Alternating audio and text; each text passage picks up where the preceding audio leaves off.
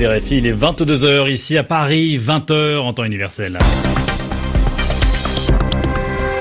Loïc Bussière. Bonsoir, bienvenue si vous nous rejoignez pour euh, votre journal en français facile. Zéphirin Quadio est à mes côtés. Bonsoir Zéphirin. Bonsoir Loïc, bonsoir à toutes et à tous.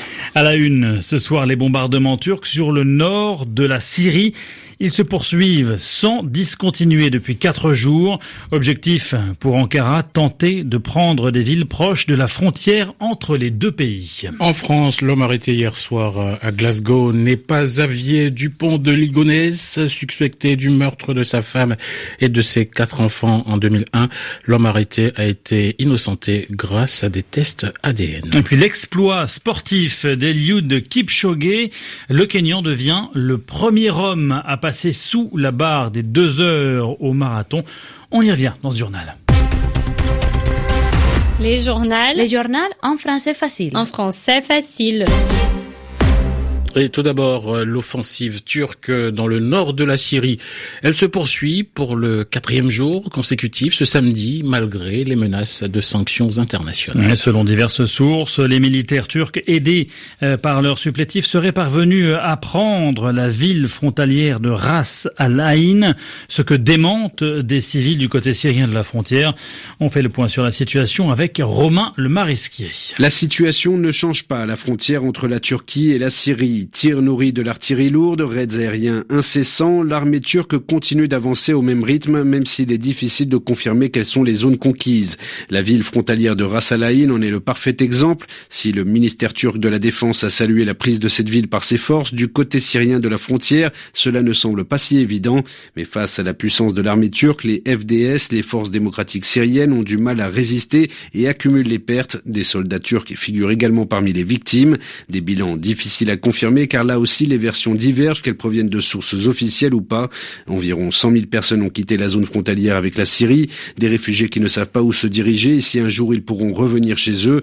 Face à cette situation, les forces kurdes en Syrie ont appelé ce samedi Washington à, je cite, assumer ses responsabilités morales et à respecter ses promesses.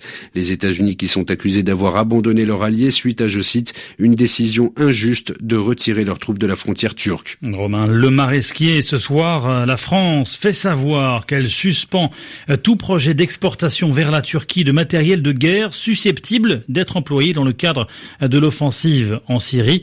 Une décision à effet immédiat précise les ministères français des armées et des affaires étrangères, la France, où des manifestations de soutien aux Kurdes euh, de Syrie ont eu lieu aujourd'hui.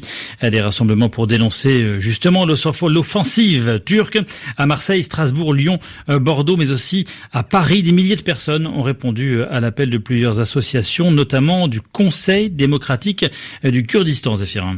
Toujours en France, des centaines de militants de l'ONG attaquent mobilisés dans plusieurs villes. Pour dénoncer l'impunité des multinationales comme Amazon, Total ou BNP Paribas, dès euh, le matin, un groupe d'une trentaine d'activistes, certains vêtus de combinaisons blanches, ont aspergé de peinture noire le siège du groupe pétrolier et gazier Total dans le quartier d'affaires de La Défense à Paris. Et puis cette autre mobilisation, Loïc, celle des Gilets jaunes, 48e samedi de manifestation. Dans plusieurs villes euh, françaises, Lille, Bordeaux, Paris ou encore Toulouse. Toulouse désignée pour l'occasion capitale nationale et où euh, le rassemblement a été émaillé d'échauffourées avec les forces de l'ordre. L'actualité en France encore où Xavier Dupont de Ligonnès est toujours introuvable. Et l'homme arrêté hier à l'aéroport de Glasgow euh, n'est pas le suspect de la tuerie de Nantes il y a huit ans. Il avait été interpellé sur la base d'une dénonciation anonyme. Ces empreintes digitales semblaient correspondre avec celles de Xavier Dupont de Ligonnès. Selon la police écossaise, tout au moins, le test ADN a infirmé cette information. Les journaux en français facile. RFI, les 22h et bientôt 5 minutes à Budapest. On part pour la Hongrie à l'occasion des élections municipales. Un scrutin où pour la première fois l'opposition espère euh, pouvoir répondre à la domination écrasante du Fidesz, le parti au pouvoir à tous les échelons de la vie politique.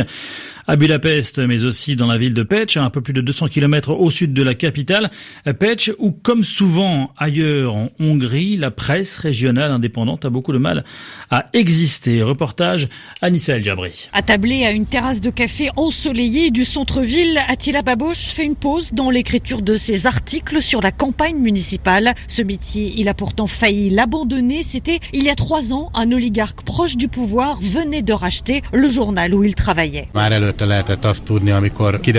On savait tous que lorsque le journal allait tomber entre les mains des proches du pouvoir, il se débarrasserait des journalistes indociles qui refuseraient de faire de la propagande. Donc, soit je n'avais plus de travail et je partais à l'étranger, soit je respirais un grand coup et je lançais mon propre média. C'est ce que j'ai fait. Aujourd'hui, les pages politiques du site d'information qu'il dirige, c'est 10 à 15 000 lecteurs par jour, 20% de plus que son ex-journal, et pourtant. Tous les élus du camp du pouvoir refusent de nous parler. Toutes les mairies ignorent nos questions. Attila Baboche a été nommé par le journal Forbes parmi les 25 Hongrois les plus courageux de l'année 2018. Son site d'information primé cette année 2019 par la presse hongroise. Il n'a pourtant que très peu d'annonceurs, aucun investisseur. Sa survie économique reste fragile. Anissel Jabri, Petch, RFI. Un mot de sport avec l'exploit d'Eliud Kipchoge. Le Kenyan devient le premier homme à passer sous la barre des deux heures au marathon. C'était aujourd'hui à Vienne.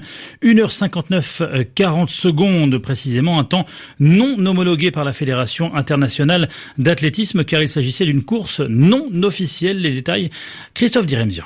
Eliud Kipchoge était déjà bardé de titres, champion olympique 2016, vainqueur de tous les marathons les plus prisés du calendrier, recordman du monde officiel, mais à 34 ans, il voulait être aussi un pionnier. Tout avait été organisé dans les moindres détails sur ce circuit de 9 km 900, tracé dans une ancienne réserve de chasse dans le centre de Vienne, à parcourir un peu plus de 4 fois, des conditions météo minutieusement étudiées, 41 lièvres de luxe qui se relaient par groupe de 7 pour maintenir l'allure idéale, 2 minutes 50 maximum par kilomètre, et protéger Kipchoge du vent une route asphaltée sans imperfection, des conditions parfaites. Trop parfaites aux yeux de la Fédération internationale qui ne validera pas ce record. L'opération a d'ailleurs été critiquée sur la forme pour son côté commercial. Elle est notamment sponsorisée par Ineos, géant de la pétrochimie de plus en plus présent dans le sport, à travers déjà l'équipe cycliste d'Egan Bernal, dernier vainqueur du Tour de France. Mais qu'importe pour Kipchoge, car l'essentiel pour lui est ailleurs. Il a accolé son nom à un exploit historique, semblable avait-il dit au fait de marcher sur la Lune pour la première fois fois.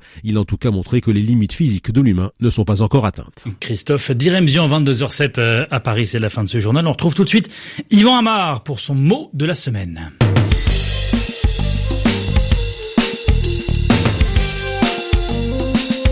L'ADN a parlé. L'homme arrêté à Glasgow, en Écosse, n'est pas Xavier Dupont de Ligonnès, ce meurtrier présumé qu'on recherche depuis longtemps. Il y a erreur sur la personne.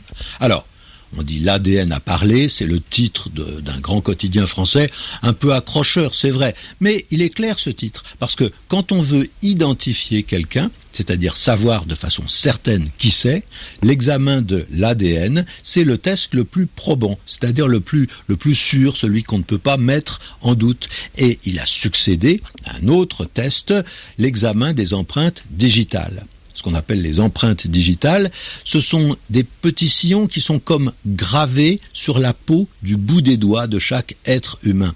Et ils présentent un dessin différent pour chaque personne. Donc c'est une bonne façon, quand on les analyse, de savoir qui est qui. Seulement, l'examen de l'ADN semble encore plus scientifique. Pourquoi ADN bah, C'est un sigle, hein, une suite d'initiales. ADN signifie acide désoxyribonucléique. C'est long, c'est compliqué, donc ADN c'est beaucoup plus facile.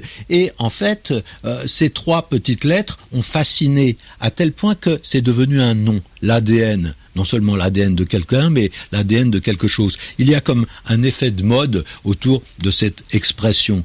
Quand on parle de l'ADN de quelqu'un, bah, on entend euh, sa nature profonde, sa nature centrale, sa nature vraie. On peut dire de quelqu'un son optimisme, ah ça c'est dans son ADN, c'est-à-dire dans sa personnalité la plus intime.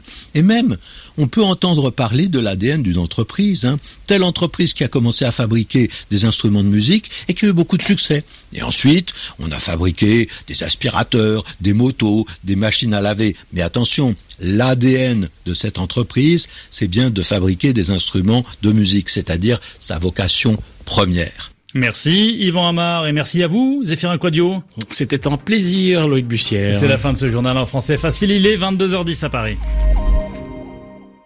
Tu as vu